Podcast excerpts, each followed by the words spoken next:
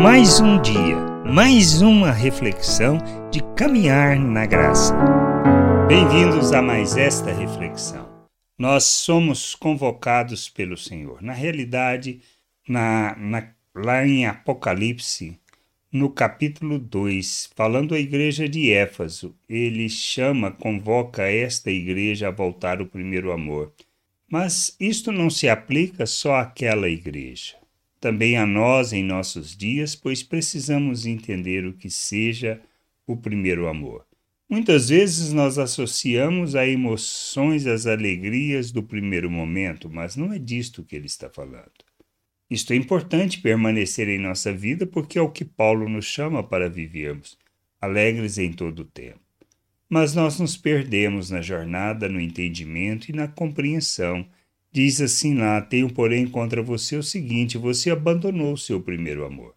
Lembre-se, pois, de onde você caiu, arrepende-se e volte à prática das primeiras obras.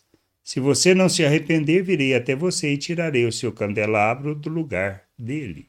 Ou seja, voltar à prática das primeiras obras, voltar ao primeiro amor. Nós somos chamados para vivermos o reino de Deus, para andarmos na vontade de Deus, na realidade, para expressarmos o amor de Deus. E Paulo nos ensina que quem ama não faz mal contra o próximo, pois toda, todo o cumprimento da lei se resume simplesmente nos dois mandamentos: amar a Deus sobre todas as coisas e o próximo como a nós mesmos, pois quem ama não pratica o mal contra o próximo. E Jesus disse outra coisa que um novo mandamento ele nos dava: que a gente deveria amar como ele. Que isto significa de fato? Nós associamos amar com o sentimento gostoso de gostar de outras pessoas. Mas não se trata de gostar muito. Se trata de compreendermos o amor de Deus, de conhecermos a Deus e andarmos no seu amor.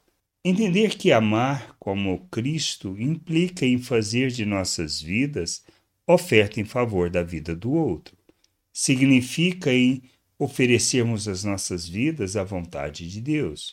Significa que a motivação pelo qual fazemos as coisas é fundamentado num só propósito: revelarmos a glória de Deus. Nós não podemos fazer porque gostamos muito, não podemos fazer porque nós queremos a recompensa, queremos a bênção. Nós não podemos fazer porque nós nos vamos dizer assim, agradaremos a Deus, ele se agradará de nós e nos recompensará. Não se trata de serviço, não se trata de simplesmente fazer, não se trata de uma obrigação, mas de expressarmos quem nós somos.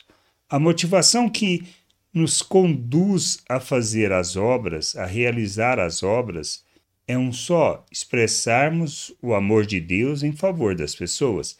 É isso que a gente precisa entender. Não se trata de outra coisa. Então, voltar à prática da, das primeiras obras, voltar ao primeiro amor, implica em fazermos tudo, todas as nossas obras, fundamentarmos todas as nossas relações naquilo que significa expressar o amor de Deus em favor das pessoas, revelando a graça, revelando a misericórdia, revelando a bondade de Deus. Não é para alcançarmos alguma coisa, não é para fazermos um serviço e sermos recompensados, mas simplesmente para revelarmos quem somos, revelarmos o nosso Deus e apresentarmos o Pai às pessoas. Nós somos chamados para vivermos desta maneira, enchermos a terra com conhecimento da glória do Senhor, revelando o seu amor, revelando o amor que ele manifestou em Cristo Jesus quando Cristo se ofereceu para morrer por nós, de maneira que na sua morte tivéssemos o perdão, na sua ressurreição a nossa justificação e que nós fôssemos colocados na presença do Pai, reconciliados, para vivermos de maneira que expressemos e revelemos os valores do reino de Deus, andando na verdade, praticando a justiça, expressando o amor de Deus ao mundo, para que as pessoas, entendendo e conhecendo o Pai e a sua vontade, pudessem ser reconciliados, receber o perdão, receber a justificação e andar na presença de Deus de modo digno do seu nome. Nós precisamos ter este entendimento. Precisamos compreender estas coisas e andar na vontade de Deus, que a gente possa crescer, amadurecer, compreender a vontade do Pai e sermos instrumento e expressão da justiça de Deus neste mundo. Graça e paz sobre a tua vida.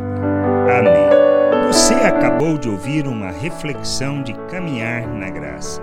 Se você gostou, curta, compartilhe, leve esta mensagem a outras pessoas, para que elas também possam compreender e entender a vontade de Deus. E leia as Escrituras, pois ela é a base, o fundamento para você julgar tudo o que você tem lido e aprendido acerca da vontade de Deus.